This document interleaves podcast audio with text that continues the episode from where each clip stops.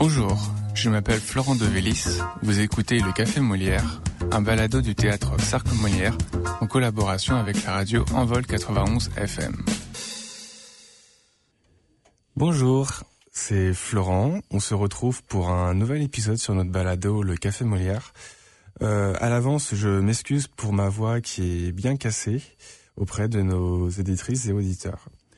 La semaine dernière, j'étais en entrevue avec euh, Geneviève Pelletier et Karim Troussy pour parler de la pièce de théâtre Empreinte qui sera jouée du 10 mars au 25 mars au théâtre Cercle Molière. Geneviève Pelletier et Karim Troussy sont les metteurs en scène de la pièce avec lesquels on a pu discuter sur euh, le processus de création, comment est-ce que leur est venue cette idée euh, de créer cette pièce, les sujets principaux. On a parlé technologie, digital, écologie, euh, même un petit peu économie. Et aujourd'hui, je me retrouve avec les trois comédiens, comédiennes d'empreinte, donc Daniel Péloquin-Hoffner, Aminata Touré et Henri Thomas. Bonjour à vous. Bonjour. Bien bonjour. Comment ça va aujourd'hui? Ah bah ça va. Ça va. Ouais. Oh oui. Belle On a eu une journée. bonne soirée hier soir. Ouais. Oui, Qu'est-ce que vous avez fait hier soir, si c'est pas indiscret? On était ensemble à la maison et voilà, on a bien discuté, on a échangé pas mal. Ouais. Cool. Euh, Est-ce que vous pourriez, vous, euh, chacun d'entre vous, vous présenter rapidement, s'il vous plaît? Qui commence? Bonjour, je suis euh, Touré Aminata, comédienne de nationalité guinéenne. Je joue le rôle de Kumba Kenende dans le spectacle Empreinte. Merci. Daniel. Oh, Quelques-uns des auditeurs me connaissent déjà. Mon nom c'est Daniel Péloquin-Hoffner et je suis comédien aussi. Euh, je joue le rôle de Scott, qui est ingénieur en informatique dans la pièce Empreinte. Ok. Henri? Donc moi c'est Henri Thomas, euh, donc comédien euh, dans la pièce, également co-directeur de la Compagnie du Jour. Donc la Compagnie du Jour qui est une des compagnies euh, partenaires du projet. Et je joue le personnage euh, d'Hervé Duval. Euh, J'aime bien poser cette question. Est-ce que vous pourriez me raconter ce que raconte Empreinte? Ah, très bonne question. Comment bien compter ça dans trois minutes ou moins? Euh, c'est vraiment, d'après moi, c'est l'histoire de, euh, c'est une histoire très humaine et ça questionne beaucoup le rapport de, de l'humanité versus la technologie en mettant trois personnages très différents qui viennent de, différentes nationalités ensemble dans une salle pour ensuite découvrir quelle, euh, quelle perspective chacun d'entre d'entre ces personnages ont et quelles valeurs ils tiennent à cœur pour ensuite euh, essayer de découvrir c'est quoi la euh, les, choses les plus importantes, les informations les plus importantes euh, qu'on veut léguer à, à, l'humanité. L'humanité. Ouais. voilà. Ok. Autre chose à ajouter? Ben, je trouve que tu as, dit une grande Ouais. partie. C'est euh, trois personnes de nationalités différentes, de cultures différentes, qui se retrouvent coincées euh, dans un espace où il faut qu'ils se mettent d'accord pour arrêter euh, euh, la tempête. Mais sauf que ils n'arrivent jamais à se mettre ensemble. C'est voilà. En fait, il, pas de- Ouais, il aurait demandé de se mettre d'accord autour de euh, de supprimer des données numériques en fait euh, sur le cloud de manière générale, sur Internet de manière générale.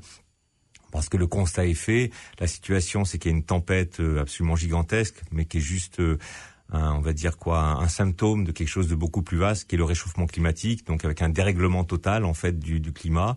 Il y a une prise de conscience mondiale pour dire de la part de l'ONU dans un futur, euh, dans un, si dans, ça se passe dans un futur euh, proche, mais qui pourrait être maintenant, hein, de dire il faut absolument supprimer des données numériques parce qu'en fait c'est- ça contribue très très fortement au, au réchauffement climatique.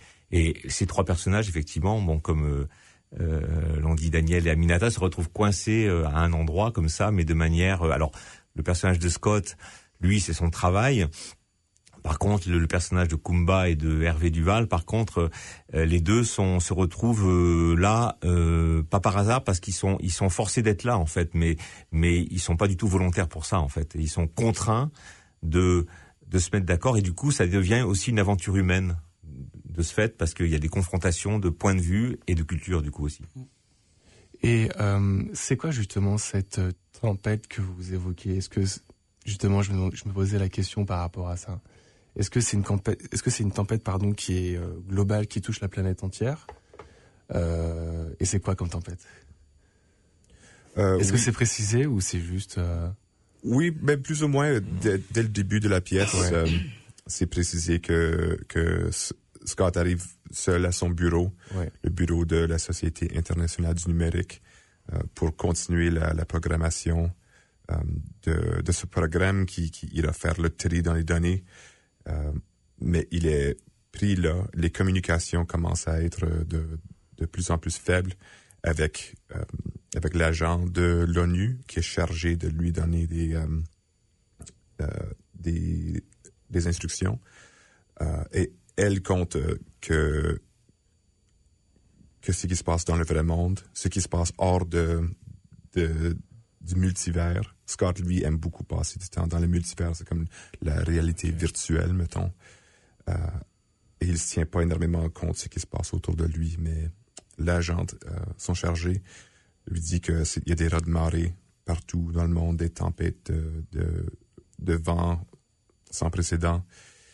Et malgré que c'est vraiment une tragédie euh, mondiale, c'est peut-être le bon moment d'annoncer le lancement d'un tel programme pour que le monde entier puisse se mettre d'accord dans un, tel moment de crise. Donc en fait, c'est le fait qu'on soit dans une crise écologique que ça provoque une, une, sorte de prise de conscience et euh, qui amène ce choix d'entre guillemets tout changer sur la manière dont on consomme et on, on produit de l'internet en fait. Mais oui, c'est ça. C'est c'est vraiment le, le concept, c'est que ce n'est que dans une urgence que les humains sont capables de se mettre d'accord et de mettre de côté leurs différences pour vraiment décider qu'est-ce qu'il y a de, plus important. Et est-ce que ces trois personnages justement que vous incarnez euh, arrivent à mettre de côté leurs différences, même si j'ai l'impression que pour avoir assisté un peu répétition, c'est tout l'enjeu de la pièce? Bah, C'est tout l'enjeu de la pièce. Après, faut pas qu'on en dévoile trop, oui, oui, parce que là, c'est si on raconte trop, en fait, on a on a on a toute la pièce. En fait, ce serait un peu dommage quand même. Mais c'est c'est exactement ça, c'est l'enjeu de la pièce. C'est c'est est-ce qu'ils vont se mettre d'accord? Et euh, en fait, les personnages, ils font des sortes de simulations dans ce multiverse au sein de la société internationale du numérique. Euh, c'est un peu ça. On veut aussi pas trop dévoiler. Ouais, Non, okay. pareil, c'est délicat. Ouais, c'est très délicat. Il y, a, beaucoup d'enjeux. Ouais. Euh, mince, mince, mince. Mais oui, il, y a, du virtuel, il y a du réel. Et, et c'est un peu euh, la, la, voile qui les sépare euh, est très, très mince, mettons. Oui, parce que j'avais cette impression qu'il y avait une espèce de frontière entre euh, ce qui est réel et ce qui n'est pas réel. Euh, quand je regardais les répétitions, j'avais plein de questions comme est-ce que ils sont en train de, est-ce que les personnages sont en pleine simulation? Euh, J'avais presque l'impression d'être dans un épisode de Black Mirror. Je sais pas si vous avez vu cet épisode là où euh, c'est euh, c'est deux personnes qui, on va dire, qui se rencontrent, mais qui après font la rencontre d'autres personnes et en fait on s'aperçoit que c'est des, c'est des autosimulations pour savoir euh, c'est des simulations informatiques, pardon, pour savoir euh, s'ils sont compatibles entre guillemets. ouais. Et euh... intéressant. Ouais, ouais, ouais. Il y a beaucoup de similarités, euh, j'avoue. c'est vrai. Mais bon, on vous laisse découvrir. Ouais, oui, c'est ça. Raté. oui, oui, c'est ça. Est-ce que vous pouvez me faire une petite description de vos personnages, comme je sais pas, leur histoire, leur euh, leur but, euh, comment est-ce qu'ils sont amenés euh, dans cette situation Oui, oui. je, pourrais commencer. Scott, c'est un des trois personnages. C'est un, un, un homme dans les quoi mi-trentaine, début quarantaine. C'est le programmeur en chef du projet Enlil. Le projet Enlil, c'est c'est vraiment son boulot. Il bosse là-dessus depuis des années. Puis le, but de tout ça, c'est de, réguler l'usage de l'internet pour euh, optimiser euh, le contenu, quoi, pour faire certain que qu'il y a une réduction des euh, des gaz à effet de serre qui sont produits par l'activité numérique. Donc Scott, lui, c'est le programmeur, mais il y a un comité qui l'entoure qui font les décisions en fin de compte. Alors c'est un personnage qui, dans le monde numérique, est très puissant quand même, mais il n'est capable que d'exécuter les ordres du comité en fin de compte. Alors malgré tout le pouvoir qu'il a dans le domaine du numérique, il peut pas agir sans l'accord de, des, autres experts. Alors, il est un peu pris entre l'arbre et l'écosse, l'écorce dans ce point-là. Et lui, il est rendu dans cette pièce, euh, dans, les bureaux à cause que c'est, il est censé de faire, de finir ce travail, de terminer le projet et ensuite lancer le, le programme en ligne. Mais pourtant, euh, j'ai l'impression à t'entendre que c'est une sorte d'exécuteur en fait dans son travail, qu'il n'est juste là que pour exécuter les ordres qu'on lui donne de faire, mais j'ai l'impression qu'avec la pièce et tout l'enjeu qu'il y a derrière, il va être amené à comment dire à prendre des décisions par lui-même au final. Non? Oui, ouais. exactement. Il, ça fait depuis des années que, que le personnage a entendu les discussions de tous les experts du comité et il sait très bien tous les enjeux de, de, tout, de, tous ces um, de tous ces membres du comité et puis il, est, tanné un peu de d'entendre parler. Lui, il veut juste programmer l'affaire, finir sa job, finir de bosser, lancer le, le, programme, mais il est obligé de toujours changer et rechanger et rechanger des choses au fur et à mesure que d'autres points sont défendus par les autres membres, du comité. Mais dans la pièce maintenant, à cause de ces tempêtes dont, on parlait tantôt, le comité ne peut pas se déplacer pour le rejoindre, alors il se trouve tout seul dans le bureau et complètement incapable de faire des, décisions ni des, euh, des, avancements sur le projet. Alors c'est un, un, personnage qui est très frustré dans ce sens-là. Il a besoin d'avoir un sens de contrôle, malgré le fait que le, problème mondial est, tellement énorme, c'est plus vaste qu'une personne pourrait facilement euh, résoudre. Alors, euh, Kumba Kenende, c'est euh, le personnage, le deuxième personnage de la pièce, Empreinte. C'est une femme de ménage qui, qui, qui est une femme de ménage pas comme les autres. Elle a, elle a fait des études supérieures, même si les deux autres ne veulent pas croire, mais elle a fait une thèse sur, sur la conservation des données et elle se retrouve coincée avec euh, ces deux messieurs, l'un qui veut supprimer euh, l'internet et euh, l'autre qui est sans avis. Et elle, elle cherche à préserver sa culture. Elle, elle ne veut pas que tout disparaisse. Elle veut coûte que coûte chercher à préserver sa culture et partager dans l'espace mondial. Donc du coup, elle ne se laisse pas marcher dessus. Elle est très fière comme femme de ménage. Voilà, c'est un peu ça son personnage. Donc euh, moi, mon personnage, c'est donc euh, Hervé Duval, qui est un chef d'entreprise qui fabrique des, son entreprise fabrique des pièces détachées pour toutes sortes de machines, comme il l'explique. Il est euh, donc ça se passe à Conakry en fait. On n'a peut-être pas dit ça. Ça se passe à Conakry et il est en voyage d'affaires. Euh, voilà, et il est amené dans la dans la pièce par son GPS alors qu'il cherche un abri parce qu'il y a une il y a la tornade qui est là et euh, le GPS l'amène là.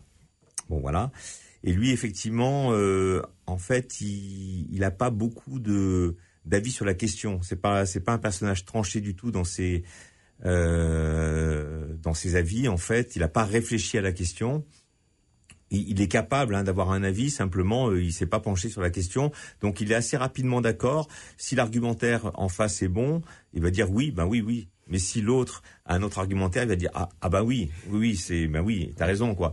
C'est un peu, enfin pour moi, il, il, représente un peu. Moi, je me sens un peu comme lui parfois par par rapport à des euh, à des situations complexes en fait, sur des sujets où justement il y a plein d'enjeux. euh, des fois, je peux écouter quelqu'un qui, qui va me démontrer que c'est comme ça qu'il faut penser. Je vais dire, bah oui, bien sûr. Puis après, quelqu'un va me dire le contraire. Et puis je vais dire, ah ben non, mais c'est lui qui a raison. Parce que des fois, c'est compliqué, en fait, tout simplement. Et par contre, lui, il y a une chose qui est importante. L'enjeu pour lui, c'est qu'il suit ses enfants sur les réseaux sociaux. Ses enfants avec qui il a très très peu de relations, mais c'est le seul lien qu'il a. Donc ça, il veut vraiment le défendre.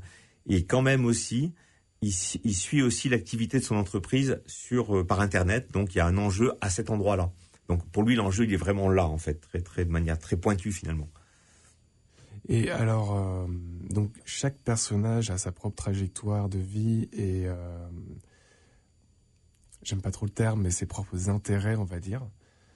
Euh, et euh, comment dire? Est-ce que du coup, euh, j'arrive pas à formuler ma question comme il faut? C'est ça, parce que j'ai l'impression qu'il y a à la fois deux personnages qui ont une sorte d'avis qui est vraiment tranché, un autre qui a un, qui n'a pas vraiment d'avis ou en tout cas qui est Mhm. très influençable, Ouais. Euh, mais en même temps qui sont responsables tous les trois de décisions qui influenceraient euh, la planète entière. Ouais.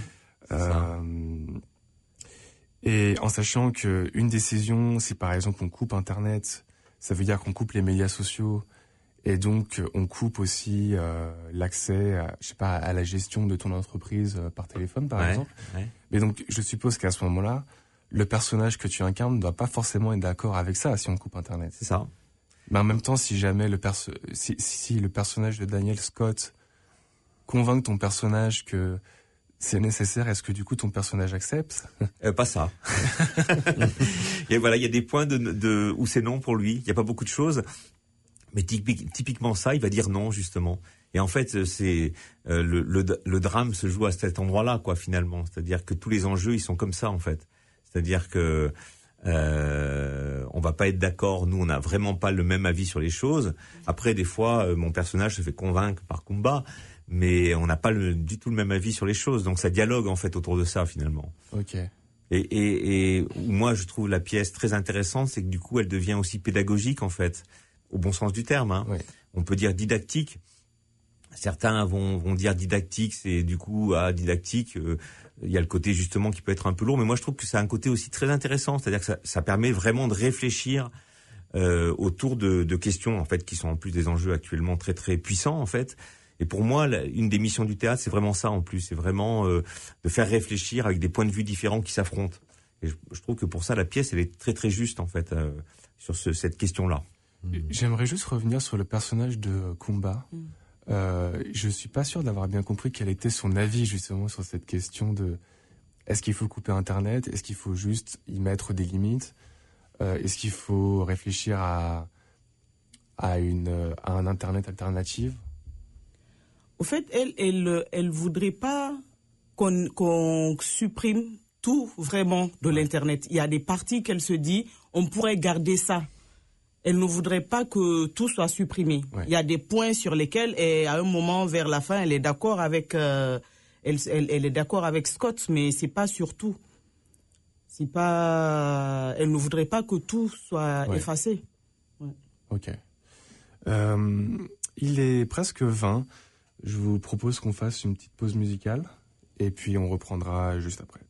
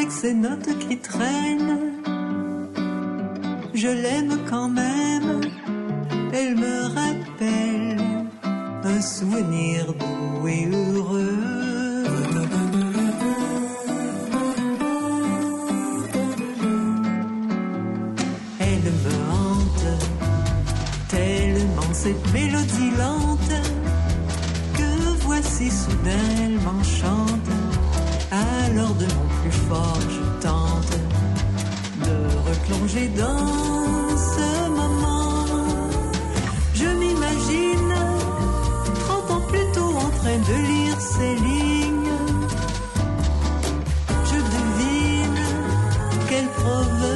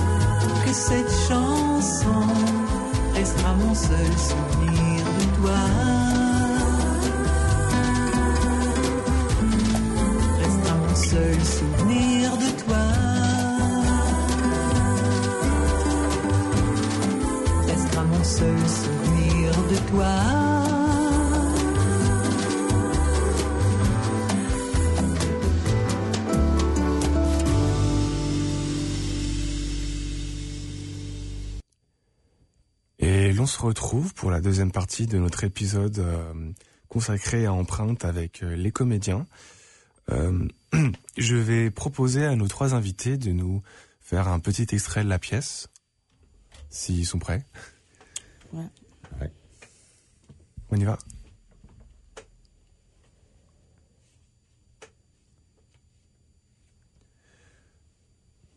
C'était juste un exemple. Mais vu que 80% de l'activité Internet est liée à la consommation de vidéos, on gagnerait beaucoup à moins en regarder. Et comment vous comptez vous y prendre? Parce que jusque-là, vous ne nous avez encore rien expliqué. Tu peux pas lâcher ça. Moins vous m'en dites, plus j'ai l'impression d'être dans un repère de vilains en train de décider secrètement de l'avenir de la planète. Encore une fois, je ne suis pas impliqué. Nous construisons juste un programme qui ira automatiquement faire le tri dans les données et réguler certains usages de l'Internet. Vous construisez un programme qui va décider pour nous de ce qu'on a droit de garder et de ce qu'on a droit de faire Si seulement. Franchement, tu te trompes si tu crois qu'une petite agence comme la SIN peut avoir une telle influence. Entre les entreprises qui font commerce de l'attention, les gouvernements qui exploitent les données pour espionner et manipuler leur population ou celle des autres, et les milliards de gens addicts au nudge des applications. Et je vous dis ça en étant moi-même addict. Comment tu veux qu'on se mette d'accord? Après des mois de débats, Ils sont donc arrivés à la conclusion que le programme ne pourrait pas être imposé. Il sera proposé en accès libre et prêchera des convaincus, comme toutes nos tentatives précédentes d'ailleurs. Si ce que vous dites est vrai, je ne vois pas l'urgence. Pourquoi vous nous retenez ici? Parce qu'on m'a ordonné de finir le travail. De toute façon, je ne vous demande pas la lune. Juste de vous asseoir et dire oui quand on vous le demande. C'est un sujet complexe et ces décisions de- devraient appartenir aux personnes averties. Je ne veux pas détruire vos préjugés, mais si on parle de conservation de données, je suis un public averti. Je sais que tout ça est une histoire de ménage, mais fondamentalement, je ne pense pas que ce soit les mêmes choses. J'ai écrit une thèse sur le besoin de mémoire et la nécessité individuelle et collective de se raconter. Donc, si on parle de données, je suis un public averti. Vous avez écrit une thèse? Quoi? Ce n'est pas écrit sur mon visage. Alors pourquoi vous êtes femme de ménage? Pourquoi les gens travaillent? Vous auriez pu faire autre chose. Que voulez-vous? Le marché du travail est ce qu'il est? Tout le monde ne peut pas être ascète de sa spécialité et se nourrir de connaissances. Et puisque bouger ses mains n'empêche pas de bouger sa cervelle, il n'y a pas de saut métier. Vous auriez pu partir. Je suis sûr que votre spécialité intéresserait des gens à l'étranger. Tout le monde ne veut pas partir. C'est un gâchis de compétences. Vous voulez m'optimiser? J'essaie juste d'être logique. Quelle logique? Vos compétences pourraient servir de plus grande cause. Tout le monde n'a pas de telles ambitions.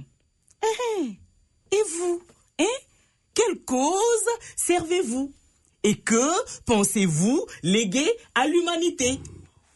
À l'humanité, euh, c'est un peu vaste. Hein. Euh, si c'est juste à mes enfants, là, là, je peux... Vous voyez Vous ne voulez pas me répondre. La plupart des gens ne veulent pas imaginer que leur action pourrait impacter l'humanité. C'est trop de responsabilité. Vous êtes comme ça, je suis pareil. Ah, c'est comme quand vous commandez un produit sur Internet. Vous vous souciez plus des délais de livraison que de ses conditions de fabrication. Au final, l'ici et maintenant est ce qui nous importe. Donc, je préfère rester ici et être femme de ménage que partir et d'oublier. Et puis, de nos jours, le personnel d'entretien est mieux payé que, que ce que vous croyez. Les gens se détournent du travail manuel et on a du mal à les remplacer. Il y a de la demande, mon gars. Fin de l'extrait. Bravo. Ah, merci, merci. Euh, Qu'est-ce qui vous inspire cet extrait? Il y, a, il y a une thématique qui est, qui est importante, là, qui est abordée, c'est c'est qu'est-ce que vous voulez léguer à l'humanité, en fait. Ouais. Voilà. Oui. Et c'est une des thématiques euh, aussi dans la pièce, en fait, euh, et qui a été aussi un des départs aussi du, du projet, c'est la notion de transmission, en fait. De, justement, qu'est-ce qu'on serait capable, et c'était une première question quand on a, quand le projet a été démarré, c'est de, de, de se poser la question, qu'est-ce qu'on aurait envie de léguer à l'humanité? Et ce qui est assez amusant, c'est que moi, quand cette question est arrivée, moi, en tant que personne, j'ai dit, mais moi, c'est une question qui ne me parle pas, c'est un peu vaste, c'est trop vaste. Et en fait, c'est c'est venu dans le texte. Parce que, parce que je dis, mais moi, je ne sais pas répondre à cette question. Par contre, si je dis, qu'est-ce que j'ai envie de léguer à mes enfants, là, ça commence à me parler, parce que je, je, je sais quoi dire. Voilà, ça c'est à titre personnel. Ok. Bon, bah. je passe. Euh, ouais, pour moi, le, le personnage de Scott, euh, euh, d'après moi, ce, que ce que lui il veut faire, c'est plutôt d'arrêter la transmission, c'est de de contrôler le, le montant de données qui sont transférées. Pour lui, on peut pas avoir, on peut la chose la plus importante à léguer à l'humanité, c'est une planète et puis euh, un environnement plus sain dans lequel on est capable de survivre. Alors pour lui, son but essentiellement, c'est de nettoyer l'Internet au complet. Pour lui, c'est euh, une, place qui est trop complexe, qui a trop de de cochonneries. Et c'est un gars qui c'est un environnementaliste en fin de compte. Lui, ce qu'il veut faire, c'est juste arrêter tout ça pour faire en sorte qu'on ait une planète sur laquelle qu'on puisse vivre. Alors moi personnellement, ça ça me ça me parle quand même. euh, c'est euh, quelque chose qui me tient beaucoup à cœur. Mais en même temps, quand on pense de transmission de données, pour moi, c'est il y a beaucoup de choses que qui me tiennent à cœur personnellement. Moi, si on, si on avait on me tenait une fusil à la tête, là, moi je dirais il y aurait trois choses qui seront peut-être les plus importantes. La première, ce serait les découvertes scientifiques, euh, pour pas qu'on qu'on retombe dans la, dans, ouais, comment dire ça, pour qu'on puisse quand même saisir c'est où notre place dans l'univers et pour qu'on puisse continuer d'avoir les technologies qui nous permettent euh, de, de s'occuper à autre chose que de la survie. Euh, la deuxième chose, ce serait le, la culture, le, théâtre, les beaux-arts et tout ce que ce qui nous permet de non seulement survivre mais vivre et avoir ce qu'il y a de ultimement qui, nous permet de, rêver et, de transmettre des, idées plus complexes et plus même que les idées mais les émotions aussi. Et la troisième chose pour moi, ce serait faire certain qu'on ait au moins la, pers la perspective de l'histoire d'autant de l'humanité qu'on qu puisse euh, continuer pour qu'on ne répète pas les mêmes fautes qu'on a déjà fait comme, comme espèce. Euh, Je peux, euh, moi, en plus de, de la transmission, en plus de, euh, de ce qu'on veut léguer à l'humanité, moi, ce passage me parle, me dit autre chose aussi. C'est cet aspect où les gens, euh, ils font des études, mais après, ils n'arrivent pas vraiment à, à, à, à, travailler dans le domaine dans lequel ils ont ils ont ils, ils ont fait les études ils se retrouvent femmes de ménage et c'est et le fait qu'aujourd'hui les gens voient mal un peu les femmes de ménage c'est depuis le début Scott il essaye de ramasser Kumba parce que tout simplement elle est femme de ménage. Si elle était venue habillée euh, comme peut-être Hervé et tout, parce que dans la pièce il euh, il rabaisse euh, moins il rabaisse moins euh, Hervé parce que Hervé est, il a fait des études et tout, sans savoir que cette femme qui est femme de ménage aujourd'hui, elle le fait, mais malgré elle. Elle a fait des études, mais comme elle le dit, qu'est-ce que vous voulez? Si je n'arrive pas à trouver de boulot, il faut bien que je me nourrisse, il faut bien que je fasse quelque chose. Je trouve que ce, ce détail il est assez important parce que euh, nous, on le vit au quotidien. En Afrique, peut-être, mmh. je ne sais pas comment ça se passe ici, mais euh, moi, j'ai une amie qui a fait des études supérieures. Elle n'arrive pas à trouver de boulot. Et à un moment, elle s'est retrouvée femme de ménage dans un hôtel. Elle s'est dit, bon, je vais aller faire ça parce que j'ai rien. Alors qu'elle a un bagage intellectuel. Et il y a plein, plein d'exemples comme ça. Et aujourd'hui, les gens ne respectent pas ce métier, alors que pour moi, c'est un métier aussi à respecter. Comme elle le dit, il n'y a pas de saut métier. Voilà. Mmh. Merci. Et ce qui fait qu'on revient à cette idée aussi de qui est apte à prendre les décisions que vos personnages doivent prendre au final aussi. Comment comment dire ça? À un moment donné, dans votre extrait, vous avez utilisé un, je sais plus c'est quel mot, mais c'était qui est capable de prendre les décisions qui s'imposent pour contrôler Internet. Et euh, euh, par exemple, le personnage Hervé juge que Kumba n'est pas apte en fait à, à prendre ses décisions alors qu'elle a un, un, doctorat en fait. Oui, même même Scott, même Scott le dit clairement oui, dans oui. la pièce. Euh, tout ce que je vous demande, c'est de vous asseoir oui, et tout et dire oui. Et que c'est moi, oui, et que c'est moi l'érudit euh, ben pour prendre les décisions, alors que chaque personne a potentiellement son mot à dire là-dessus. Tout à fait. Mais alors, est-ce que il faut assumer le fait de prendre des décisions à trois pour l'ensemble de la planète, ou alors est-ce qu'il faut faire une consultation en ligne avec euh, avec tout le monde au final. bah, c'est vrai que si on revient plus au réel, on va dire, ouais.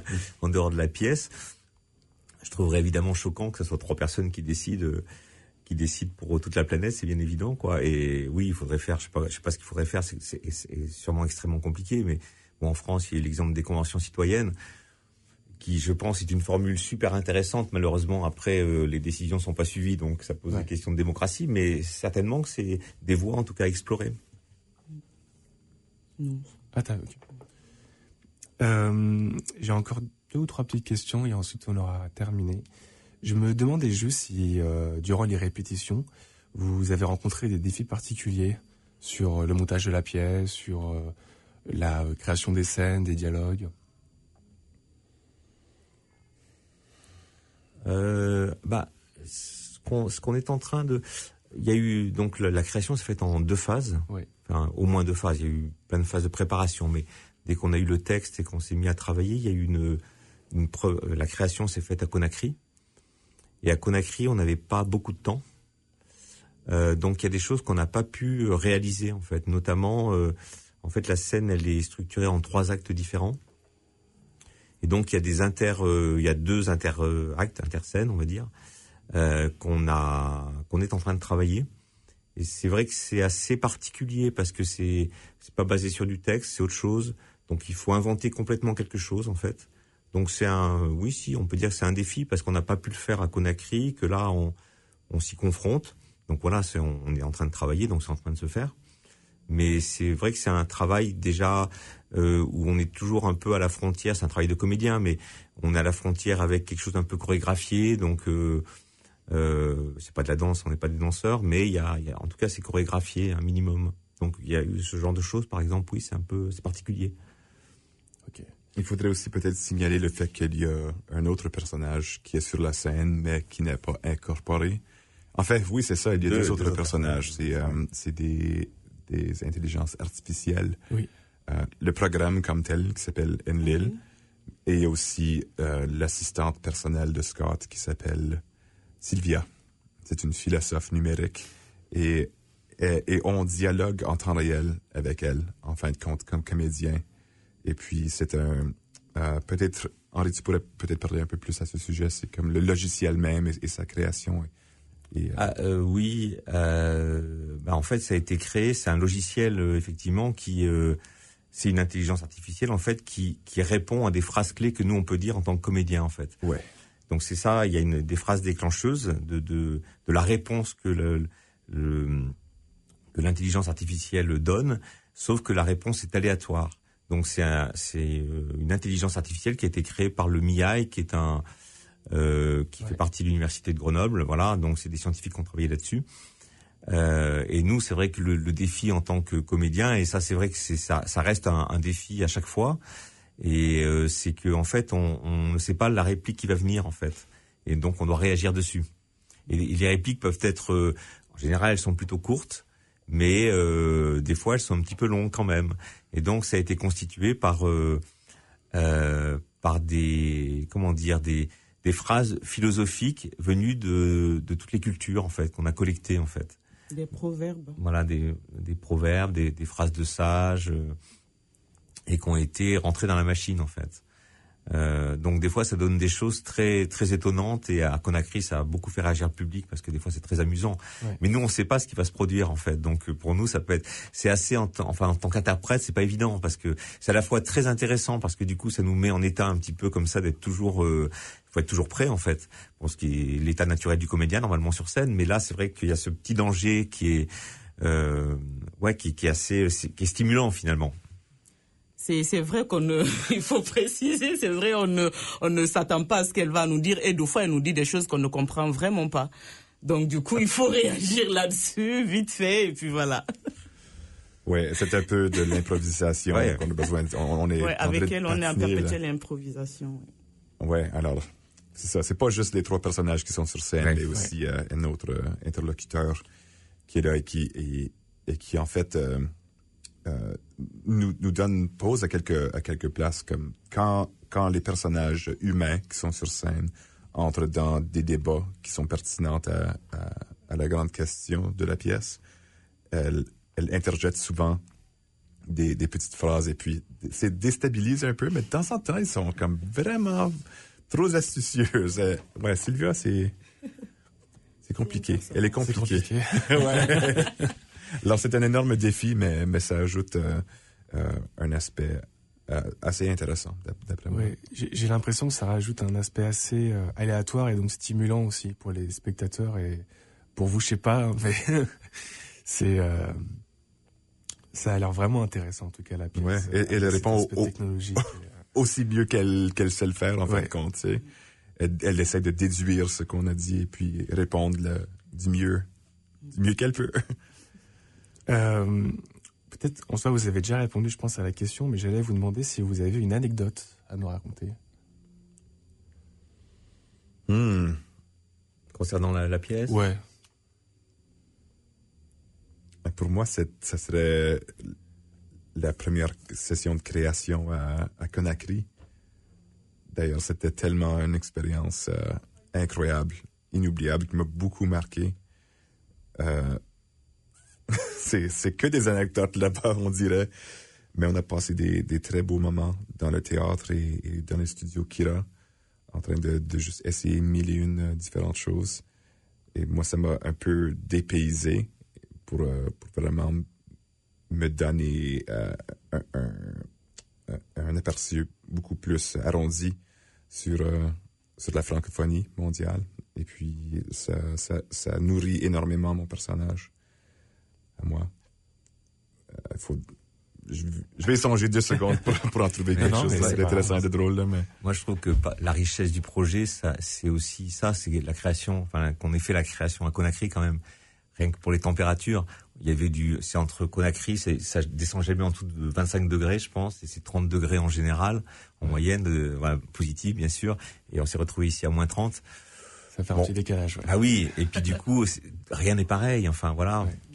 les conditions pratiques n'ont rien, rien, rien à voir. Euh, la ville de Conakry, euh, moi c'était une découverte. Je connais un tout petit peu l'Afrique, mais Conakry je connaissais pas. Bon, c'est il y a énormément de monde, il y a énormément de voitures, il y a des embouteillages. Ça, c'est c'est euh, voilà une ville qui est quand même pas simple, faut bien le dire. Et puis on arrive ici, euh, Winnipeg, où quand même euh, dans les rues, nous on voit quasiment pas de voitures. On, habite à Saint-Boniface, donc euh, c'est vrai, c'est extrêmement calme, il fait super froid. euh. c'est c'est très très déstabilisant en même temps du coup c'est extrêmement riche et je pense que ça nourrit vraiment le le, le spectacle aussi quoi. Pour moi, ça montre aussi, ça montre aussi la diversité de, évidemment, des cultures. Enfin, c'est platitude de dire ça, mais, mais quand même, quand on est confronté vraiment, quand on est dedans, c'est quelque chose de le vivre, quoi. C'est quelque, c'est quelque chose de le savoir. C'est une chose de le savoir, et c'est vraiment autre chose de le vivre de l'intérieur, quand même. Euh, voilà. Et pour moi, c'est, c'est du coup, c'est une richesse euh, phénoménale, en fait. Ouais. Aminata, est-ce que tu as une, une petite anecdote pour nous? Ben, moi, je dirais que ce sont des, euh, des échanges interculturels sur tous les plans. Oui, Geneviève avait beaucoup évoqué. euh, Que ce soit sur scène, dans tout ce qu'on a vécu depuis Grenoble, la Guinée, ici. C'est euh, c'est comme il l'a dit, chez moi, tu as 30 degrés et plus, ici, tu as moins 30. Mais bon, c'est ça aussi, être Oui. comédien, on s'adapte et tout. Et ça fait, ça fait vraiment plaisir. Voilà. On t'a fait découvrir le fromage en France. Ah ben oui, le fromage que je ne supportais pas, je n'aimais pas l'odeur et tout, mais aujourd'hui, oh, oh, oh, qu'est-ce que je ferais? Qu'est-ce que je vais devenir sans le fromage? On n'en a plus d'ailleurs. C'est ça, on mais a bon, réussi ouais, à la ouais, ce sont terminer. des, ce sont des, des rencontres assez enrichissantes, vraiment. J'aime bien l'anecdote du fromage. Ouais. Ah non, oh, je supportais pas l'odeur. Mais maintenant, je suis une grande fan du fromage. Euh, est-ce que vous auriez un livre à conseiller Un livre à conseiller. Euh, oui, le bug humain. Malheureusement, je me rappelle pas du nom de l'auteur. Je me demande si c'est pas le même que Karim. Bah oui, parce qu'on est là-dedans, ouais. désolé, mais c'est vrai qu'on comme on est un peu là-dessus, du coup, Ouais. euh, parce que c'est plutôt intéressant. Enfin, moi, j'ai pas lu, j'ai pas lu le livre, mais j'ai écouté des conférences du, du- de l'auteur, en fait, Ouais. et c'est vrai que c'est assez, euh, c'est pertinent sur la question. C'est pourquoi est-ce qu'on n'arrive pas à, à ne pas répéter les mêmes erreurs? C'est ça renvoie à ce que tu disais aussi, euh, Mm. Daniel. La question de pourquoi l'être humain, il est en, en constante. euh, finalement, il répète les mêmes les, les mêmes erreurs. Et c'est marrant parce que cette thématique-là, ne pas répéter les mêmes erreurs, ça a été un des sujets du premier spectacle que, que j'ai monté avec Karim, qu'on a monté ensemble quand on s'est rencontrés. Et c'était vraiment autour de ça, autour de cette question.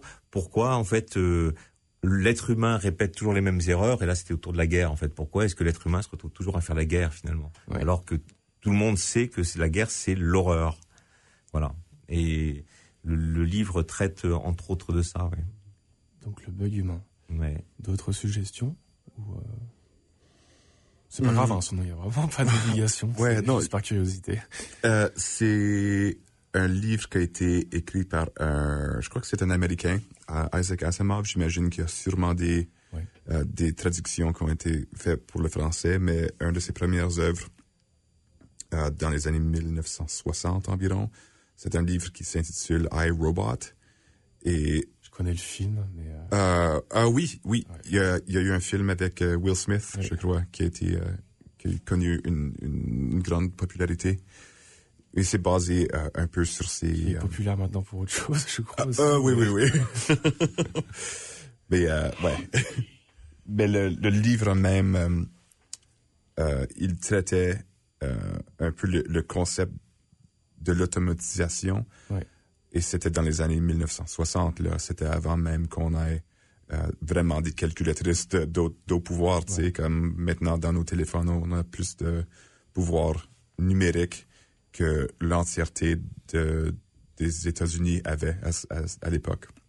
Mais lui, ce qu'il imaginait, c'était plutôt une philosophie envers la robotique. Et puis, dans ce roman, euh, il a décrit les trois règlements pour com- comment programmer les robots pour qu'on ne puisse euh, toujours les garder en servitude et jamais se faire oppresser par les intelligences artificielles. Lui, imaginait euh, le, le cerveau euh, positronique ou quelque chose de même et, que, que les robots pourraient euh, peut-être prendre le pouvoir de nous et par- parce qu'ils sont plus puissants euh, en termes de mécanique, mais aussi ils, peuvent euh, faire des, des calculations beaucoup plus rapides.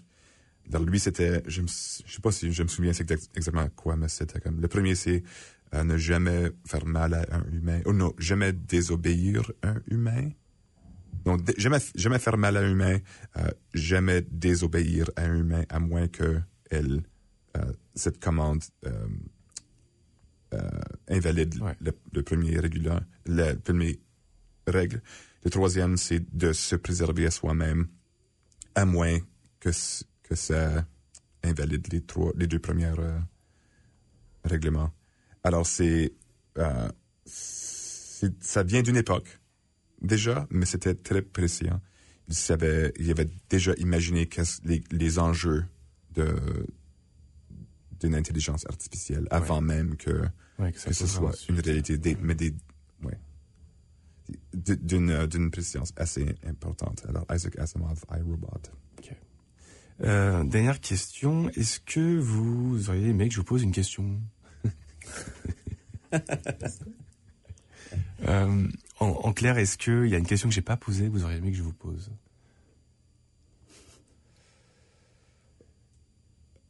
Si on n'a pas, tant mieux, hein, c'est que j'ai fait plus ou moins bien mon travail du coup. Ouais. Je crois qu'on a dit euh, tout ce qu'il y avait d'important. On a touché sur Est-ce qu'on a dit le nom de l'autrice de la pièce? Vous en avez parlé sur la première émission, peut-être? Euh, comment? L'autrice Oui, le nom de l'autrice, Émilie Malos. Oh oui, l'écriture, pardon. Sur l'écriture. Parce qu'on a, il y en a, peut-être vous en avez parlé sur la première émission, j'imagine quand même pas mal. Euh, je crois qu'on l'a évoqué.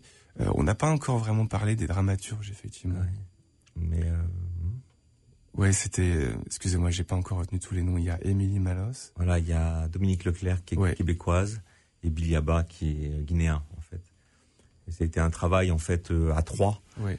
euh, quasiment dès le départ du projet. Enfin, c'est bon, c'était, enfin, on va dire ça comme ça parce que c'est un peu complexe, un peu plus complexe Ouais. que ça, mais voilà, c'est ça. Ils ont travaillé ensemble en tant que dramaturge au départ en fait pour euh, euh, pour mettre euh, pour mettre en place un mode d'écriture. L'idée, c'était qu'il y ait ben, trois auteurs de trois continents différents euh, qui se penchent sur la question euh, et euh, euh, et au bout d'un moment, en fait, euh, ce qui s'est produit et ce qui a été le, le plus cohérent sur le projet, c'est que ça soit Émilie Malos, donc euh, l'auteur française, qui écrive, et que en fait les Dominique Leclerc et Billy Abba deviennent les, les co-dramaturges, en fait, posent un regard parce que c'était compliqué d'écrire véritablement à trois. Donc euh, tous les deux posent un regard euh, critique dessus, critique au sens euh, d'apporter bien sûr du du contenu aussi. Et donc en fait le synopsis a été écrit vraiment complètement à trois en fait au départ. Par contre l'écriture de la pièce euh, euh, c'est Émilie qui l'a faite et après il y a eu des retours. euh, après ils ont retravaillé ensemble. Voilà. Mais donc ça veut dire que les premiers écrits, premiers textes sont vraiment de Émilie alors? Alors, le, le texte, l'écriture, c'est vraiment Émilie Ouais. là en fait. Hein, voilà. Texte, mais mais la dramaturgie de départ, c'est vraiment à trois qui l'ont travaillé en fait. Ok. Euh, Est-ce que Émilie va pouvoir assister à la pièce? Alors Émilie, malheureusement, elle n'est pas avec nous là au Canada. Je pense qu'elle en est un petit peu triste, mais bon, euh, voilà, c'est des, aussi des conditions de production. Et puis, euh, bon, le travail, elle l'avait quand même fini en fait. Hein, donc, elle a vu les, les. Par contre, elle était à Conakry hein, parce qu'elle a Ouais. accompagné pendant tout le travail de. Ça a duré un mois, enfin quatre semaines à Conakry. On a quand même retravaillé le texte. Il y a des choses qui ont été modifiées. Euh, voilà, il y a pas mal de choses qui ont été modifiées quand même, hein, qu'elle a accompagné en fait, Ouais. elle, qu'elle a accompagné complètement. La création, ouais. Ouais, Mhm. dans la création. Parce qu'en fait, que, une des caractéristiques, c'est que euh, globalement, sur le projet, c'était important de tenir compte aussi de, de des accents, enfin ou des, ou des tournures de phrases plutôt, Mhm. des accents, des tournures de phrases. Donc du coup, euh, ben vous vous êtes approprié le texte et elle après, euh, on va dire validé au sens, euh, c'est un travail que vous avez fait ensemble, quoi. C'est pas- Validé, c'est même pas le mot, mais c'est un travail que vous avez fait ensemble. Tout à fait. Voilà, l'idée c'était qu'il y ait, il y ait Parce des qu'il y avait tournures. des, il y avait des tournures, moi, que peut-être je n'ai pas l'habitude d'utiliser. Tu vois, après, c'est compliqué pour moi de le dire. Donc, du coup, elle te propose, ouais, comment toi, par exemple, tu le dirais dans. Tu le dirais. Tu vois, par exemple, euh, là où je dis je vais finir avec toi, je sais plus ce qui était écrit, mais je ne sentais pas ce qui était écrit. Et euh, je sentais mieux le je vais finir avec toi. Ouais, moi aussi, il y a des petites tournures comme euh, Parle-moi plus. des petits. Ouais, euh, ouais, il y avait, il y a plein de, ouais, il y a plein de trucs comme ça dans le texte. euh, Parce que ce qui est clairement assumé dans, dans, dans l'histoire, en fait, c'est qu'on est trois personnages de trois nationalités différentes. C'est-à-dire qu'on a vraiment un Canadien, une Guinéenne et un Français, en fait. C'est dans l'histoire, quoi. Ouais. Voilà. Il faudrait peut-être aussi signaler que Émilie est parmi nous en esprit Oui. et aussi en voix, euh, car c'est elle, c'est euh, c'est elle qui fait la voix de Sylvia. Ah, je savais pas. Ouais. Ouais, alors euh, l'écrivaine est aussi. euh, C'est elle qui a enregistré les, les, les 1400 citations, quand même. euh, 1004. Ouais, ouais. Ouais, ouais. ouais. ça lui a pris une journée complète. Elle s'est pas arrêtée de la journée. Elle a fait une journée en, en continu comme ça avec 1400. le, le technicien qui était qui était en face, le pauvre. Il comprenait pas ce qui lui arrivait. Le- Quel boulot. un boulot incroyable. oui. Ça fait une autre sacrée anecdote alors. Ouais, ouais, ouais, ouais. Elle est belle celle-là, ouais. Euh, je vais vous proposer qu'on arrête cet épisode parce que je vois qu'on a déjà bien dépassé euh, le temps initial que j'avais prévu. Euh, Aminata, Henri et Daniel, merci beaucoup à vous. Euh, J'aimerais aussi remercier euh, Envol 91 FM qui euh, nous permettent de faire cette émission directement dans leurs locaux avec euh, le gentil accompagnement de Yannick. Euh, je rappelle juste que la pièce Empreinte sera jouée du 10 au 25 mars au théâtre Cercle Molière. Je vous invite très fortement à venir à la première car un repas gratuit sera servi par euh, Fried Green Tomatoes à la fin de la pièce. Et puis d'ailleurs le bar sera ouvert. Et puis je rappelle également que le café Molière est ouvert de 14h à 18h au sein du foyer du mercredi au samedi. Merci à vous et passez une bonne fin de semaine. Merci. Merci. C'était le Café Molière, un balado du théâtre Cercle Molière en collaboration avec la radio Envol 91 FM. Si vous avez aimé cet épisode, n'hésitez pas à vous abonner sur nos réseaux sociaux. Vous pouvez également retrouver l'ensemble de nos épisodes sur les plateformes d'écoute en ligne et sur cerclemolière.com.